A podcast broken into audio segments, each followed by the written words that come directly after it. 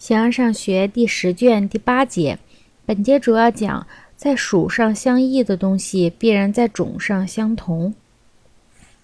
形而上学第十卷第八节，在属上相异，是在某一方面与某物相异，这一方面对双方应该是相同的。例如，在属上相异的动物，两者都是动物，所以在属上相异的东西，必然在种上相同。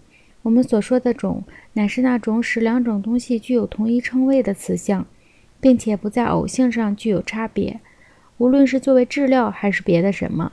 这里不仅有共同的东西，如两者都是动物，并且这同一个动物对每个动物又各不相同。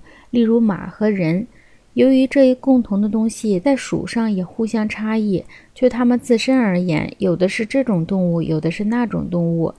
如有的是马，有的是人，所以这种差别必然是种的相异性。我们把种的差别称为相异性，因为它使种自身成为相异的，所以这种差别也就是一种相反。通过归纳，这就清楚了。万物都是通过对立而区分，并且我们指出过，相反是同种之内，相反性就是完全的差别。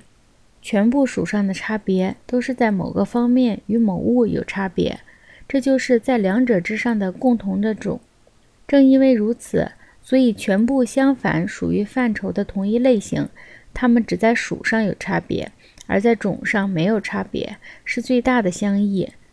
它是完全的差别，彼此不会同时生成，所以差别就是一种相反。属上的相异就是。它们在同一种内互相反对，并且是不可分的。那些在属上相同的东西，虽然也是不可分的，但并不互相反对。相反，在达到不可分的东西之前，生成于有区别的东西和居间者之内。所以，把所谓的种而言，作为种的各个属，显然既不是在种上相同的，也不是在属上相异的。这种说法也许是适当的。